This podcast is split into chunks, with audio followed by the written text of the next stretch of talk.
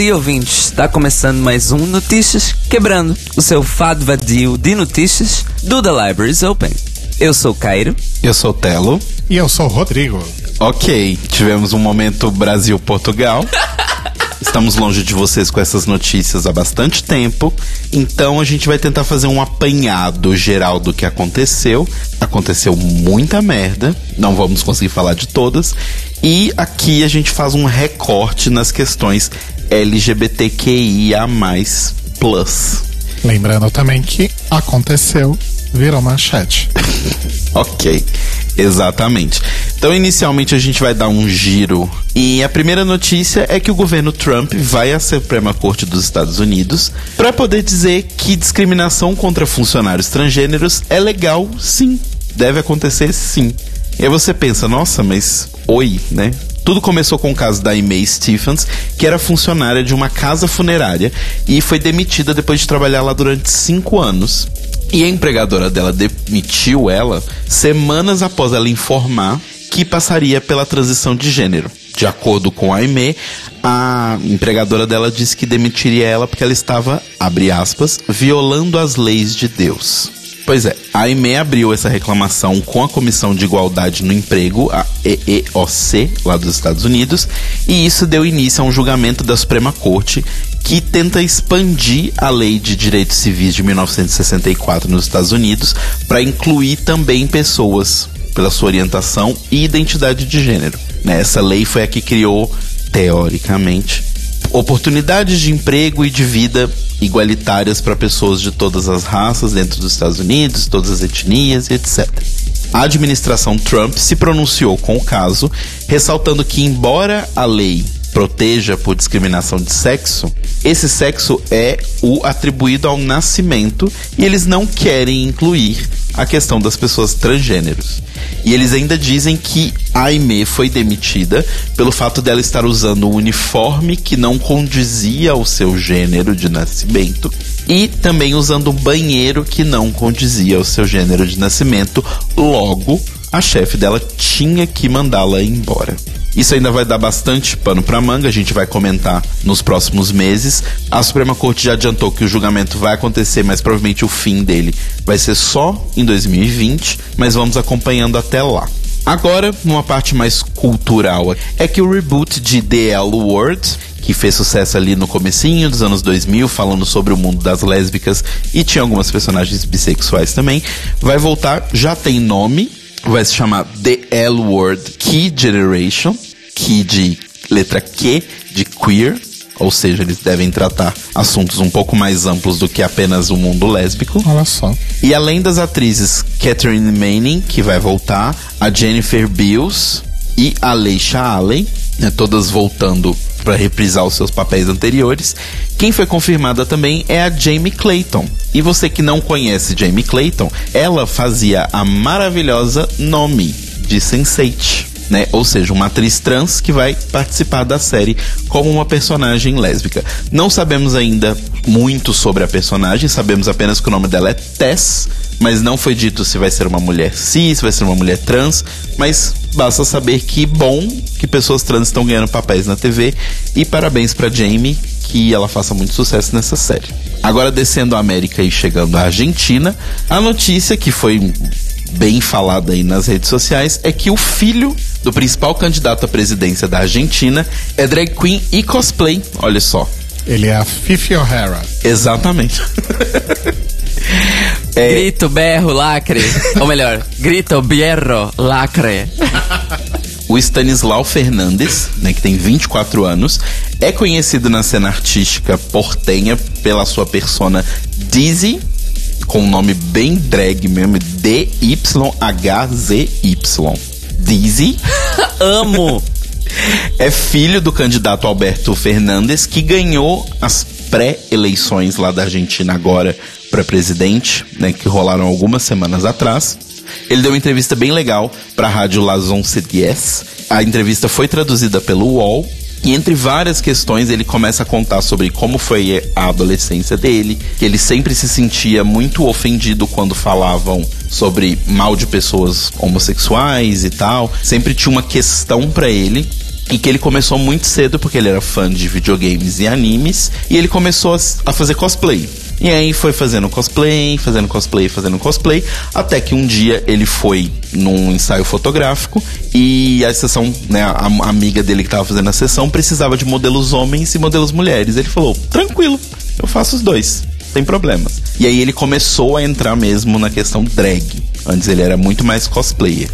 Ele faz ilustração na Universidade de Palermo, onde ele tem uma carreira até legal e tal. Ele conta que conseguiu bastante seguidores, tanto pelo trabalho dele como designer gráfico, tanto pelo trabalho dele como cosplayer e como drag. Já participou de diversos eventos como a Comic Con Argentina, por exemplo. E alguns dos seus figurinos mais famosos que estão no Instagram dele, inclusive, que você, a gente vai deixar o link aqui, mas é Dizzy, só Dizzy.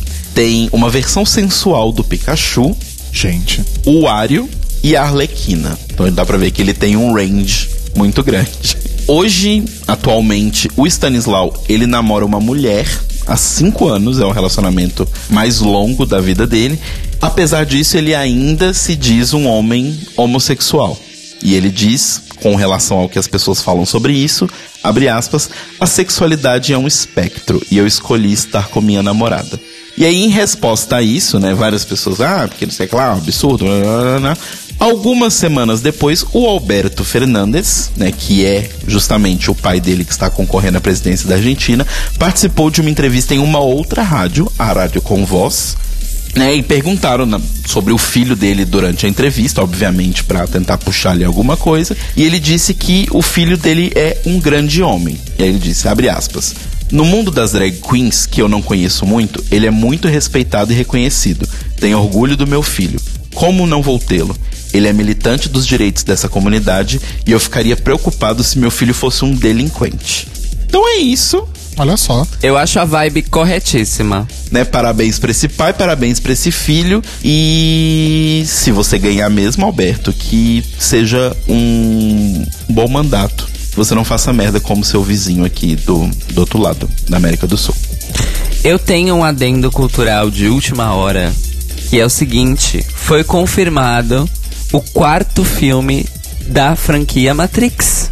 É, então, eu vi sair na notícia, porque já tinham rumores de muito tempo que estavam rolando coisas, tipo, tem uma foto que viram do Keanu Reeves com as Wachowski, só que aí, tipo, falaram, ah, não, não tem nada a ver, porque ele tava num evento, foi na E3, inclusive, ele participou do, da, da apresentação da, da Microsoft na E3, e elas também estavam lá, e aí eles se encontraram, enfim, mas já tem fotos rolando, e agora finalmente confirmaram. Pois é, a grande questão é, obviamente, além de vamos ter um quarto Matrix com Keanu Reeves já confirmado no papel de Neo e Carrie Ann Moss já confirmada no papel de Trinity, mas Lana Wachowski foi confirmada como escritora, diretora e produtora do quarto filme. Isso significa que, dependendo do orçamento e da bilheteria, a Lana tem chances altíssimas de se tornar a primeira mulher trans, abertamente trans principalmente, a dirigir um blockbuster hollywoodiano e também a primeira diretora trans a dirigir um filme com orçamento exorbitante. Vamos esperar como vai ser essa história toda e as filmagens estão previstas para começarem logo no começo de 2020, o que significa que provavelmente vamos ter mais anúncios de elenco até o final desse ano. Estaremos acompanhando, porque eu não sei os meninos, mas eu sou muito fã do universo de Matrix. O meu problema com Matrix e as coisas das Wachowski é a mesma com quase todos os produtos. Eu amo a ideia, o universo. A execução me deixa meio. "Hum, Eu tô de boa. Tô, tô ótima, não, não, não precisava. Vou assistir? Vou. Sim. Viveria sem? Também. Justo, justo. Gosto, gosto, gosto dessa atitude. Acho uma atitude saudável. Bom, agora saindo das coisas boas, né? Que a natureza dá, a louca, a gente vai entrar no Manicômio Brasil S.A. Sim, meus amores. Vocês também queriam que o Manicômio Brasil S.A. não existisse mais? Eu também. Mas ele tá existindo pra caralho. Nossa, mas assim, tá. Tá uma existência exorbitante, inclusive. Vou tentar fazer um apanhado das coisas que aconteceram desde que a gente se escutou pela última vez, no começo de julho.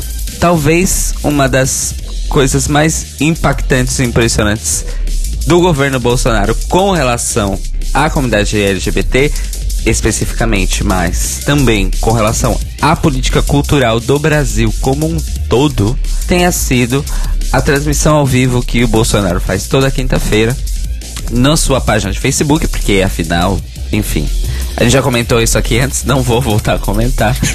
Ai, eu- só, só um adendo. Eu amei porque afinal, enfim, é uma grande definição. Não é? Afinal, reticências. Enfim, reticências. Eu gosto. Na live que ele transmitiu, nessa live do dia 15 de agosto, ele focou no assunto dos financiamentos culturais, principalmente aqueles relacionados ao audiovisual no Brasil, que são geridos pela Agência Nacional de Cinema, Ancine. Então, ele proferiu, como sempre, uma grande quantidade de merdas ignorantes, mas nós vamos nos ater aqui ao fato dele ter abertamente dito que não permitiria mais projetos com temática LGBT de conseguirem nem editais, nem incentivos fiscais através da Ancine. Ele chegou a citar algumas produções que estavam em processo de avaliação para conseguir tanto edital quanto eh, incentivo fiscal, para dizer que não precisa disso, o que, que isso agrega para a cultura, blá blá blá, etc e tal. As merdas que ele fala que não vale a pena repetir. A questão é, no dia 21 de agosto foi confirmado que o governo federal baixou uma portaria para suspender o edital público que a Ancine tinha lançado já algum tempo no primeiro semestre para selecionar séries de TV com temáticas LGBT para produção e posterior veiculação nas TVs públicas do país e também em escolas, universidades, espaços públicos, etc. As produções seriam financiadas pelo Fundo Setorial do Audiovisual, que é o fundo associado aos editais da Ancine, e tudo foi cancelado, abortado completamente. Alguns dias depois da declaração do Bolsonaro naquela live. Isso tem um nome muito simples, gente. Começa com faz e termina com cismo, tá? Tem dois nomes. Tem um outro nome que começa com sem e termina com sura. É, tem isso, né? É uma coisa dentro da outra, né? É uma boneca russa. Ai, tem um terceiro nome também. Começa com cortina e termina com fumaça. Porque lembrando que na mesma semana que ele fez isso, a maior floresta do mundo está pegando fogo sem parar. Ou seja, literalmente fumaça. Literalmente uma cortina de fumaça. É, no caso de São Paulo, não foi uma cortina, foi um teto, né? De fumaça. Tá rolando esse lance da Amazônia. Infelizmente não temos expertise para falar sobre o assunto.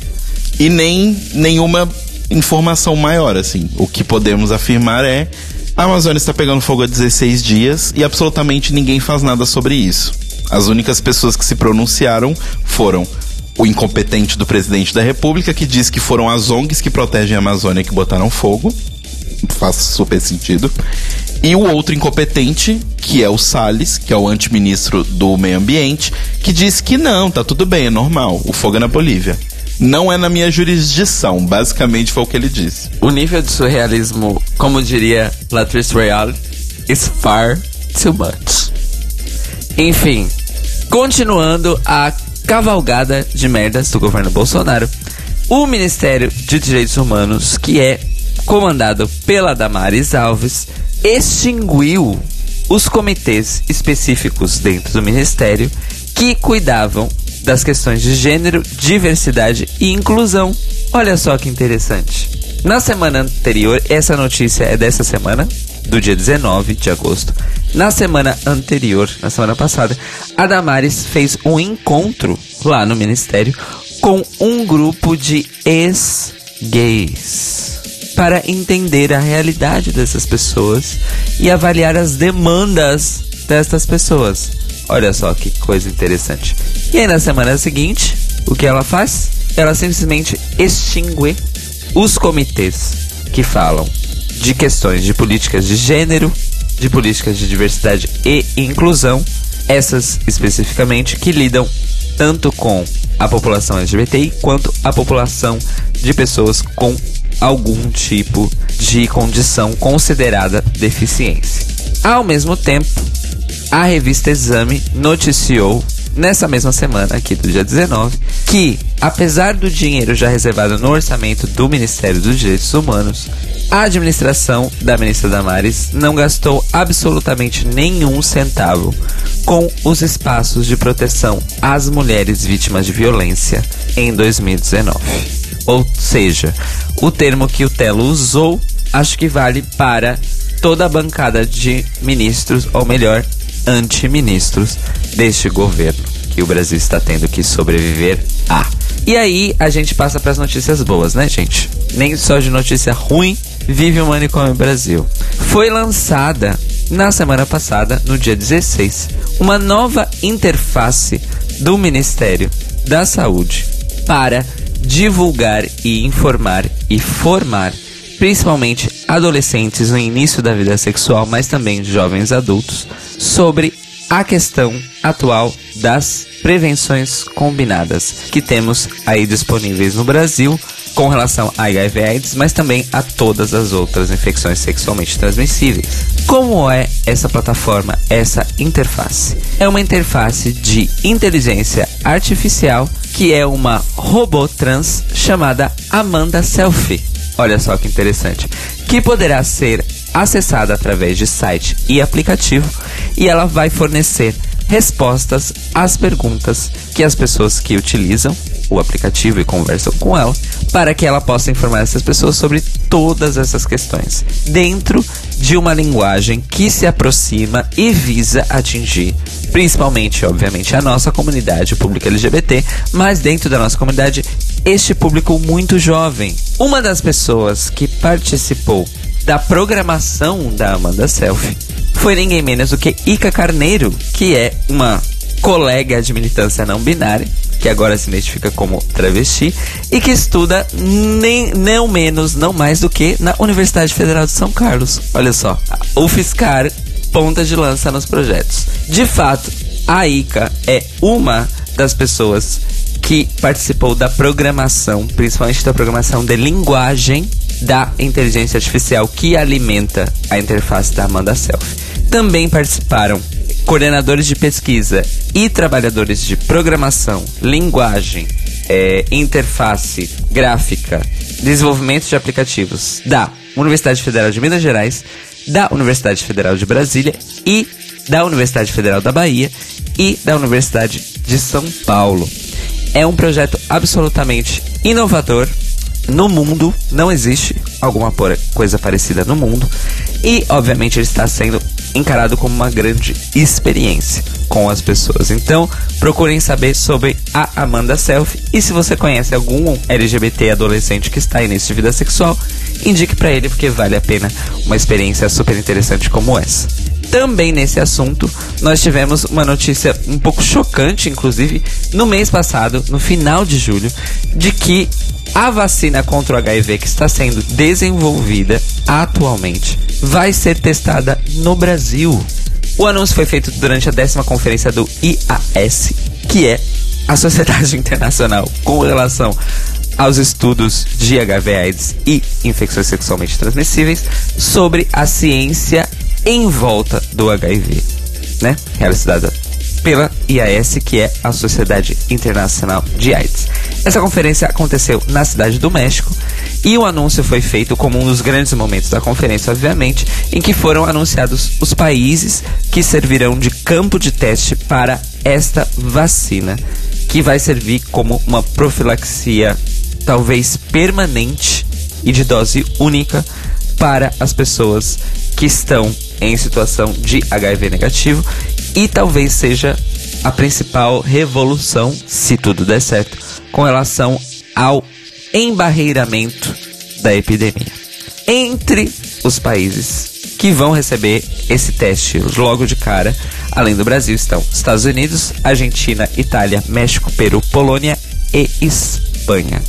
Infelizmente não temos nenhum país africano, não é mesmo? Nessa lista, mas vamos esperar que algum deles seja inserido na segunda fase, talvez, da implantação do teste. A pesquisa vai durar um ano e vai envolver, no mínimo, segundo as previsões de necessidade da pesquisa, 3.800 indivíduos entre todos esses países que eu citei. Então, do ponto de vista de uma pesquisa científica, é muita gente. Muita, muita, muita gente.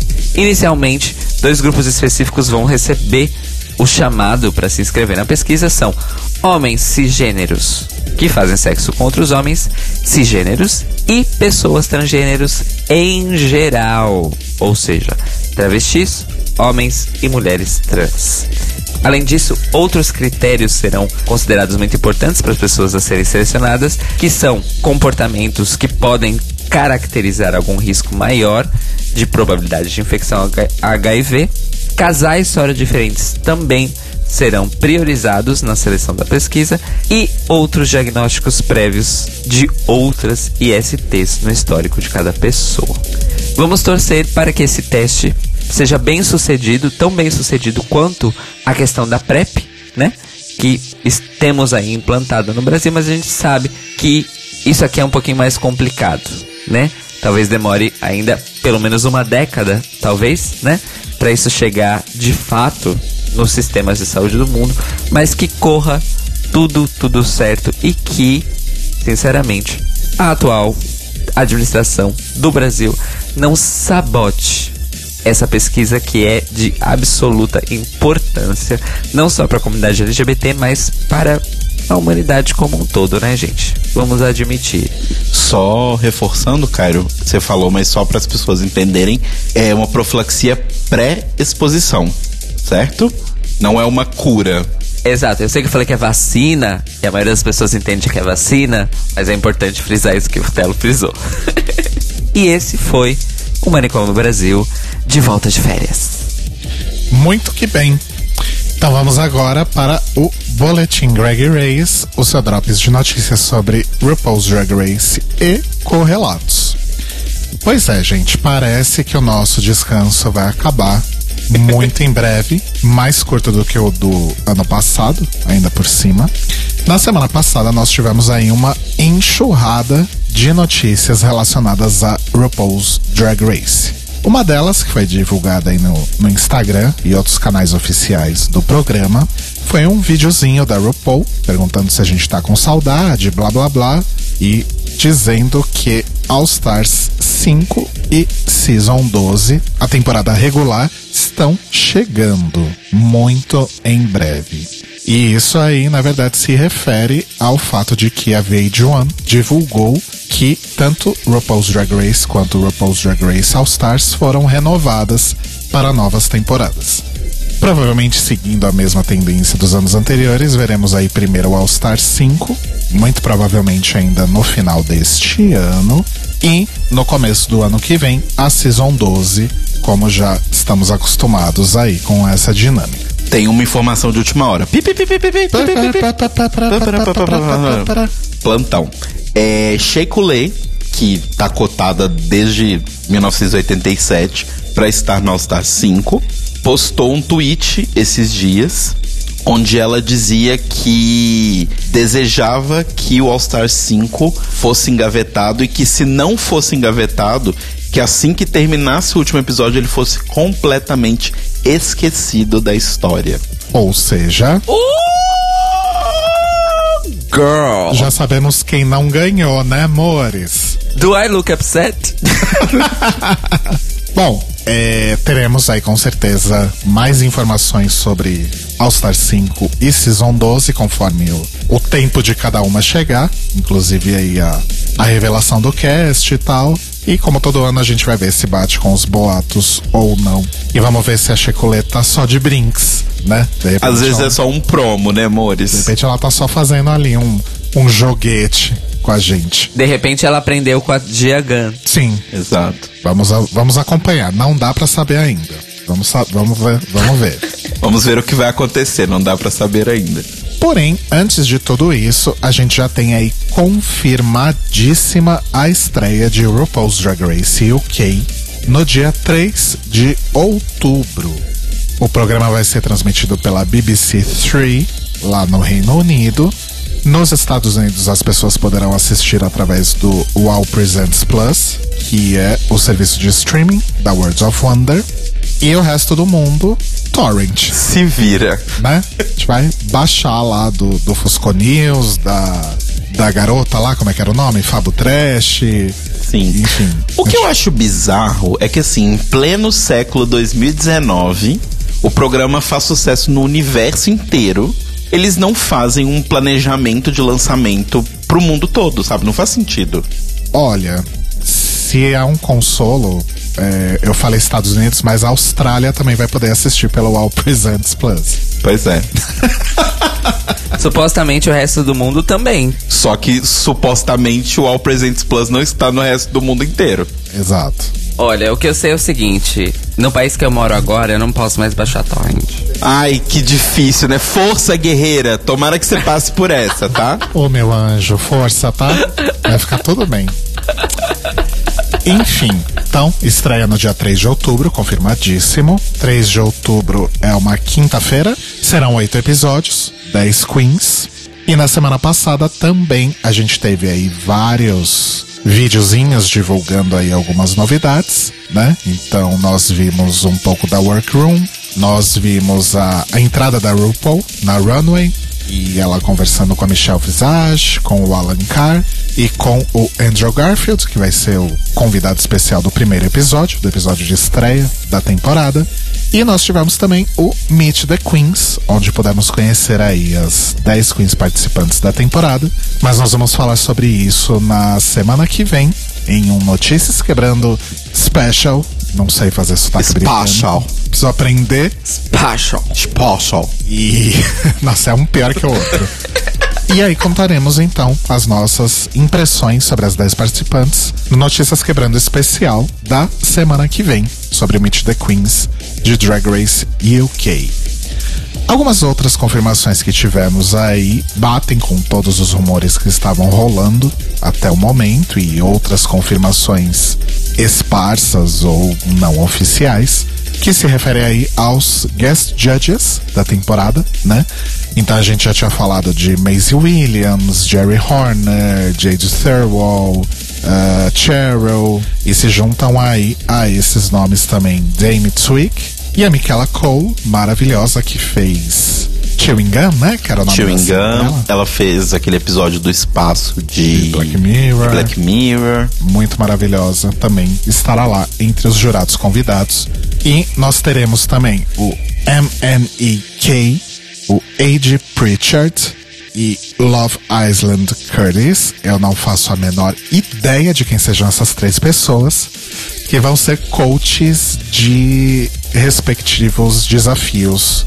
Né, vão treinar as queens aí para alguns desafios. Então, sabemos que teremos aí alguma coisa relacionada à música e talvez a reality shows também. Outra confirmação é que sim, teremos Snatch Game e as guest judges de- do episódio do Snatch Game serão Lorraine Kelly e Stace Dooley. Novamente, pessoas que eu não faço ideia de Exato. quem sejam. Vocês estão preparadas pra não entender as referências de novelas britânicas em Drag Race UK? Total. Super, super, super. Eu só tô querendo, assim, muito que tenha um episódio com a temática de Doctor Who, gente. Tem que ter. Queria. Eu acho que um episódio não, mas terão citações. Tem que ter um episódio. Eu, eu não apostaria nisso. Vamos, vamos, vamos torcer. Alguém fazendo algum Doctor no Snatch Game, talvez? Ou fazendo companions. Seria incrível. Nossa, seria incrível. Beijo pra Thaís e pro Fred. Beijo pra Catherine Tate também. Mas é isso, gente. Então, Drag Race UK está pertíssimo aí, tá virando a esquina. E, obviamente, The Libraries Open vai cobrir episódio por episódio desta temporada britânica do nosso reality preferido. Falando em Londres e falando em eventos, nos dias 17 e 18 de agosto aconteceu em Londres a Drag World UK, que é o similar aí da DragCon no Reino Unido. Genérico. Apesar, oh meu Deus, não fala assim. Apesar de não ter nada a ver com RuPaul ou World of Wonder, o evento já tá aí se consolidando como um evento muito forte e muito grande no Reino Unido. Obviamente impulsionado aí, né, pelo anúncio de que teríamos uma temporada britânica. A edição desse ano reuniu 15 mil pessoas em um final de semana e reuniu aí vários nomes, várias drag queens britânicas e americanas também. Das que a gente conhece estavam lá Jinx Monsoon, Trixie Mattel, Blair St. Clair, Shea Coulee, Trinity the Tuck, que participaram de painéis e parece que rolou uma vibe bastante política no, nos painéis, principalmente com Shay, Jinx e Trinity, que fizeram aí várias declarações a respeito da situação, que as pessoas LGBT de uma forma geral e as drag queens em particular vivem atualmente nos Estados Unidos sob aí a, a égide do governo Trump. Eu não sei o que, que é égide, eu só achei a palavra bonita e usei. E, mas além disso, rolou todo aquele esquema que a gente está acostumado de booths e fotos e apresentações e etc. E alguns dos nomes aí de drags britânicas que estavam lá, nós tivemos a Crystal Lubricant, a Oedipus Rex e a Donna Trump. Os nomes de drags britânicas realmente são 10 vezes melhores que os das americanas, não é verdade? E voltando aí ao tema TV, não só de RuPaul's Drag Race, vivem as drags na TV, tá para sair aí em meados de setembro uma nova série de programas estrelando as nossas drag queens queridas de RuPaul's Drag Race. É uma série de quatro programas produzido pela Producer Entertainment Group e pela Out TV do Canadá. E esses programas serão veiculados pela Out TV Go, que é o serviço de streaming da Out TV. Né? A Out TV é bem forte lá no Canadá, inclusive às vezes a gente acaba baixando as coisas, releases que na verdade foram capturados originalmente da Out TV. Sim. Né? Isso é bastante comum. Esses programas incluem aí Trixie Mattel com seu Skinny Legend, Katia com Help Me I'm Dying, Bob the Drag Queen com Crazy Black Lady e Alaska Thunderfuck com um programa que ainda não tem nome. A cada semana, então, uma dessas queens estará aí apresentando o seu programa, sempre numa vibe que realmente deve ir pra comédia mesmo. Uma dúvida. Não sei se já tem informação sobre isso. É tipo um programa, cada um com um formato, ou é tipo um especial de stand-up do Netflix? Então, eu não tenho informações muito detalhadas sobre isso, mas supostamente cada um tem o seu formato específico. Ah, tá. Isso acontece a partir do dia 26 de setembro, o da Trix é o primeiro.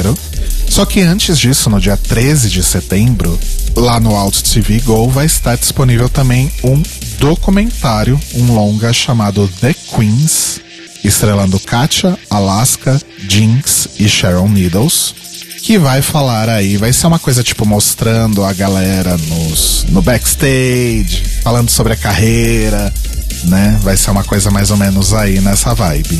E outra Queen que também está chegando aí para dominar serviços de streaming é a Sasha Velour, que vai transformar o seu show habitual, o Night Gowns, para um formato televisivo para o streaming. O Night Gowns vai ser exibido aí em oito episódios por um novo serviço de streaming americano chamado Quibi. Nunca ouvi falar, não sei do que se trata. É Q-U-I-B-I, Quibi. Ok. Alright.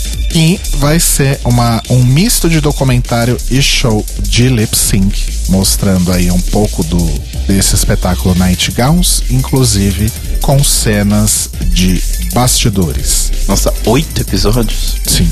Eu acho que vai ser uma coisa meio parecido com Dancing Queen, talvez, porque vai mostrar outras drags, vai mostrar coisas Sim, da cena. Talvez seja, parece, pelo menos a premissa parece ser bem interessante. Não tem data de estreia ainda, não tem nada é, previsto, então provavelmente só em 2020. Saindo um pouco aí do universo de RuPaul's Drag Race e indo para o universo de outro reality que aprendemos a amar muito recentemente, que é o Bullet Brothers Dragula. A Season 3 está para estrear, na verdade estreia nessa terça-feira, dia 27, conhecida como amanhã, caso você esteja ouvindo Notícias Quebrando na segunda-feira mesmo, no dia que lançamos. E vai estar disponível para assistir no Amazon Prime. Até as páginas 23, né? Exato. Porque teoricamente é só nos Estados Unidos, até onde sabemos. Então, com toda a divulgação deles está falando Amazon Prime, Amazon Prime, Amazon, Amazon Prime. Eles não especificam país nem nada. A Amazon Prime, ela não costuma ter tanta trava de região como a Netflix tem. Normalmente um conteúdo disponibilizado lá é para todos os lugares. Mas tem uma explicação.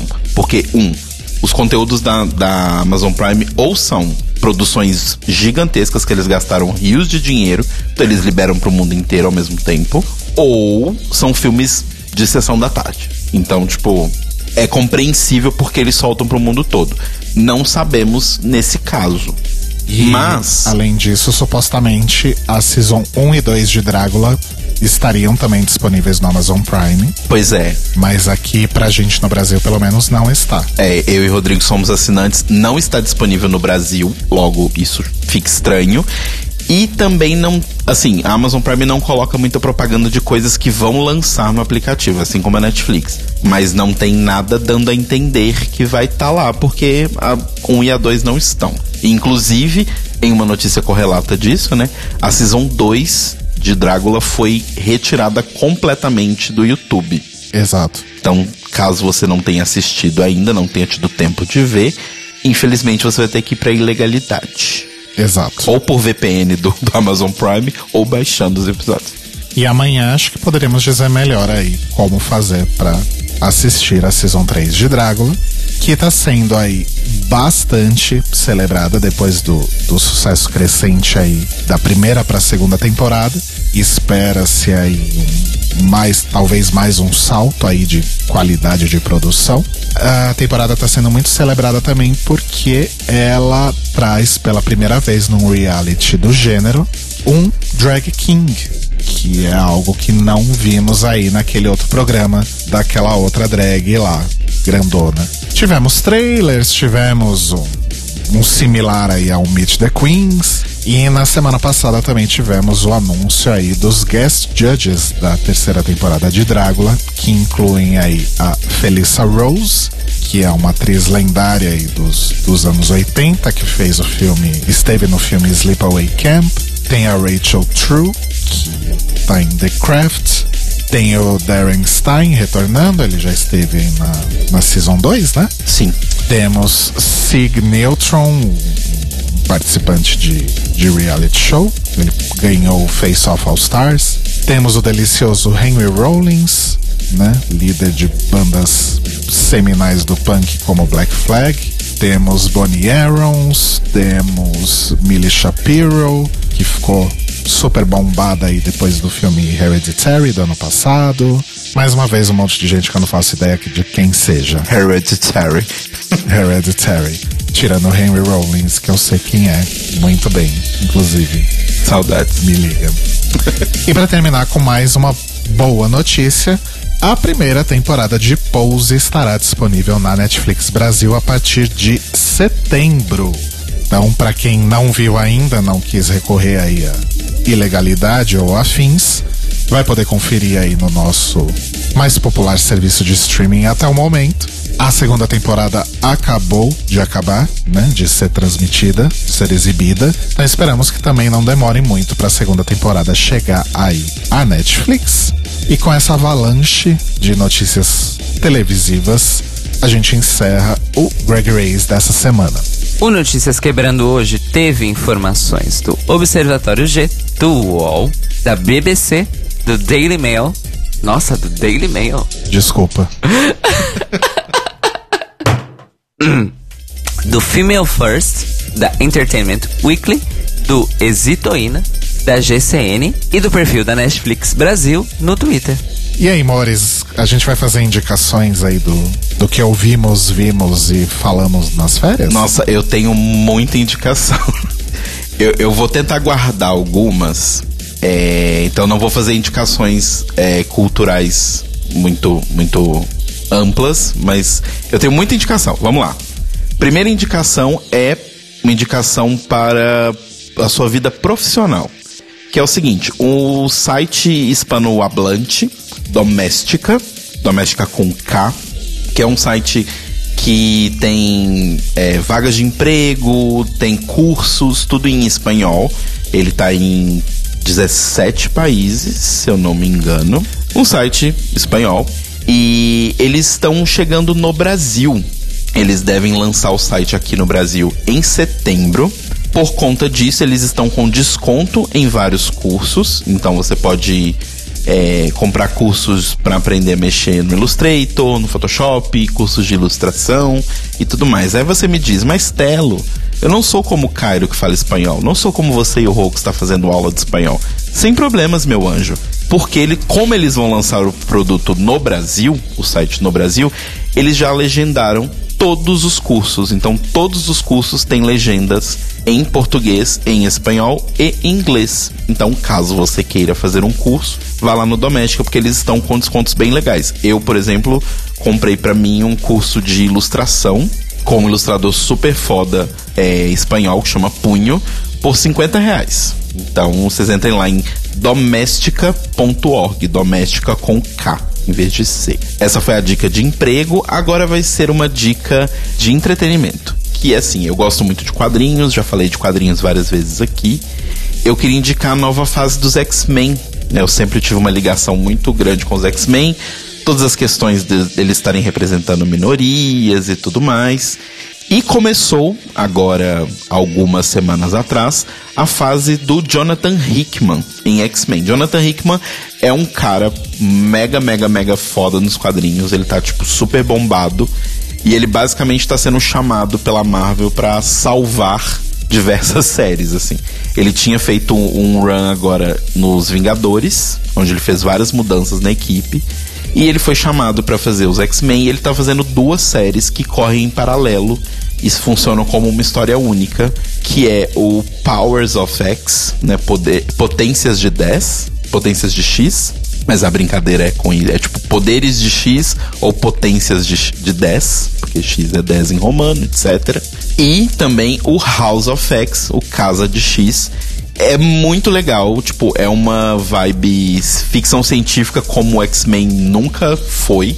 Sabe, era é um nível muito, tipo, que era o Quarteto Fantástico, mas não uma coisa maçante ou pesada, sabe? Tá muito interessante. Ele conseguiu fazer uns twists respeitando todas as coisas que já tinham acontecido antes em, em X-Men e tal. E de certa forma é um começo limpo. É como se fosse, sei lá, a... quando troca o doutor em Doctor Who, sabe? Você pode assistir a partir dali. Ou você pode ler para trás para poder ficar mais inteirado, mas ali é um começo para você entender. Então, é bem legal, tá bem legal a fase do Jonathan Hickman. Obviamente, tá saindo agora nos Estados Unidos, então ainda não está no Brasil. Eu estou lendo por scans é, na internet em inglês, mas já tem grupos aí de tradução que estão traduzindo, então procure para ler Powers of X e House of X, porque tá muito legal, muito divertido. Eu estou tentando forçar Rodrigo Cruz a ler, ele estava numa fase de X-Men há um tempo atrás. Estou tentando inserir de novo essa fase nele. Vamos ver se acontece. E por último, a minha indicação para pensar, que são três filmes. São filmes que provavelmente vocês já devem ter visto, mas se vocês não viram ainda, vejam. O filme do Al Gore, Uma Verdade Inconveniente, o documentário dele. Eu acho que em tempos de ah, a Terra é plana, ah, aquecimento global é mentira e tudo mais, vejam esse documentário. Eu acho que é um, é um dos melhores documentários que eu já vi na minha vida. Fico muito triste que o Al Gore não tenha sido presidente dos Estados Unidos, porque talvez as coisas estivessem um pouco melhor hoje. E a gente sabe o poder de influência que os Estados Unidos têm. Mas assim, é um filme que é necessário e eu acho que mais pessoas têm que assisti-lo, porque quando ele foi lançado, a gente ainda não falava tanto sobre isso, então eu acho que ele passou. E é importante que todo mundo veja. Dentro dessa mesma pegada de filmes para pensar ecologia, caso você não queira ser cabeçuda, não quer assistir um documentário, assista Princesa Mononoke que é basicamente uma forma lúdica de se contar a mesma história que o Al Gore tá contando, só que em vez de ser no mundo atual, é no Japão medieval. Então, assistam Princesa Mononoke e Uma Verdade Inconveniente para poder pensar um pouco e repensar a sua relação com a vida e o planeta que as pessoas estão precisando. A minha primeira indicação é algo que as pessoas já devem conhecer, as pessoas já devem até ter assistido, não sei, que é uma série da Amazon Prime. Como o Telo assinou isso para ter o negócio lá do Switch de graça, então a gente falou, ó, vamos usar, né? Vamos assistir coisas, principalmente agora porque dá para fazer Chromecasting dela, né? Porque antes não, Isso, eles adicionaram no aplicativo. antes não dava para Chromecastear a Amazon Prime, agora dá.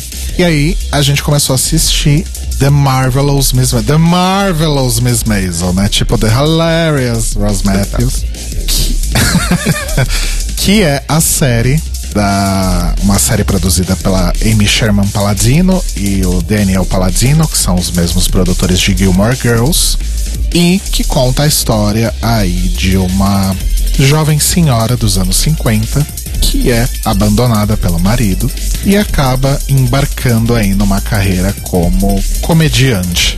E aí tem toda a treta dela com o marido, o ex-marido, com a família dela, com a família do marido, naquele ritmo frenético de diálogos a 150 km por hora, pelos quais os paladinos são conhecidos já desde a época de Gilmore Girls, né? É bastante divertido, é bastante interessante. A atriz principal, a Rachel Brosnahan, é simplesmente maravilhosa, engraçadinha, hilarious demais, assim. É, não é uma série lá muito nova, acho que tem duas temporadas já. A gente tá no comecinho ainda, mas a gente tá gostando bastante. Então, assistam aí The Marvelous Miss Maisel, ou em bom português, a maravilhosa Senhora Maisel. Talvez dê pra conseguir aí de, de outras formas, né? Caso você não tenha o, o Amazon Prime. E a minha segunda dica é o disco novo da Karina Burr, maravilhosa. Acabou de lançar aí o álbum Desmanche, seu álbum novo, seu primeiro álbum aí em quatro anos. Depois do Selvática, que foi sucesso de público e crítica. Sai aí agora o Desmanche e o nome é exatamente isso que você está pensando. É uma referência ao desmanche que o nosso país está vivendo aí, né, nesses últimos anos e que está se tornando cada vez mais absurdo. É um disco bem forte, assim, tem músicas bem. com uma temática aí bem pesada, com, com letras super inteligentes. A Karina é uma compositora maravilhosa.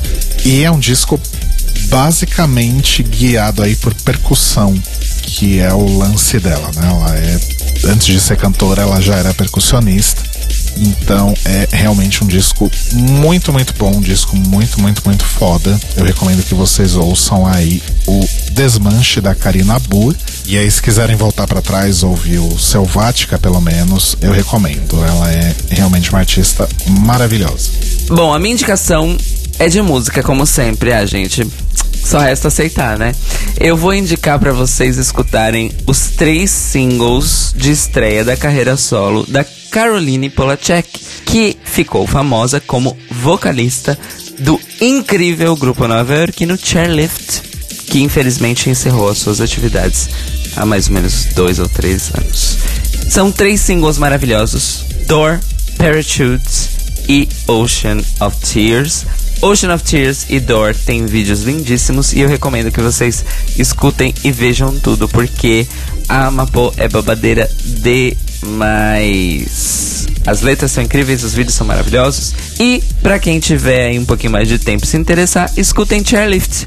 Apesar de ser um grupo que não existe mais, os três discos que eles lançaram são absolutamente maravilhosos. Também merecem a atenção de todos vocês. Ok? Então escutem Caroline Polachek. Ou. E o Notícias Quebrando está disponível toda segunda, logo de manhã, aí no feed para você poder ouvir no seu agregador de podcasts preferido, incluindo o iTunes, o Spotify, o Mixcloud. E você pode ouvir também a transmissão pela Rádio Sense em sensecast.org às 8 da manhã. E se você quiser chorar um pouco sobre a situação do nosso país ou tentar mudar alguma coisa e quer pedir uma ajuda, mande um e-mail pra gente em contato@thelibrariesopen.com.br ou então entre lá no nosso site thelibrariesopen.com.br e deixe seu comentário no post deste episódio pra gente poder receber essa mensagem. No Twitter e no Instagram nós somos o Tlio Podcast, T-L-I-O Podcast. No Facebook a gente tem o nosso grupo lá, a gente tá resistindo naquele mar de merda. O nosso grupo a biblioteca, só pedir que a gente te aceita lá. E lembrando sempre que nós somos um site movido a financiamento coletivo. Então, se você quiser ajudar o Library a continuar crescendo, entre lá em apoia.se barra The Libraries Open. E nós nos ouvimos e nos falamos novamente hoje à noite, a partir das 21 horas, ao vivo na Rádio Sens em senscast.org, para discutirmos a segunda temporada de Dracula. Drag. The Queen of Dragula. Filth. Horror. The library is open. Podcast. É louca. Então, estejam com a gente. Teremos uma convidada extremamente especial. Não só porque ela é uma convidada especial, mas porque também ela é uma expert no assunto Dragula. Não só no pessoal, como também no profissional. Exatamente, como já diria a sabedoria de Fausto Silva. Então, estejam com a gente aqui e let's have a horror, glam, drag, filth time. Beijo, gente. Bom trabalho. Beijos, Maurício, até de noite. Beijos, corações. Mua. Beijinhos. Tut tut tut tut tut tut.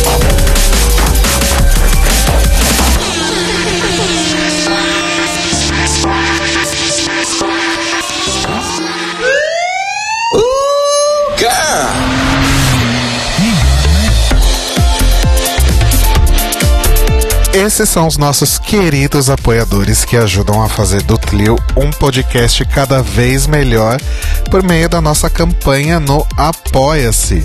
Obrigado, Moris! Rafa Bibi, Sam, Panzala Motkova, Ivan Ribeiro, Tonho Esteves, Leandro Bacelar, Tiago Querentino, Fúvio Bassalobre, Sérgio Araújo, Thaís Alves, Fred Pavão, Lucas Romeiro, Gui Gonçalves, Mia Brandão, Jean Prado, Cleiton Cris Cris, Pandora, Maíra Bueno, Inês Barreto, Cacita Alves, Bia Souza, Valde, Manuel Carneiro, Letícia Ferreira, Mário Bezerra, Vitor Vilaverde, Arthur Mois, Raboni Santos, Vini Souza, Edgar Torres, Rafael Pinho Pradella, Malu Vieira, Inoue. E se você quer ouvir o seu nome no final de todos os nossos episódios, vai lá em apoia.se barra The Libraries Open. Veja nossas metas, conheça as nossas recompensas e se torne um apoiador do The Libraries Open. Oh, crrr, oh, crrr. Oh, crrr.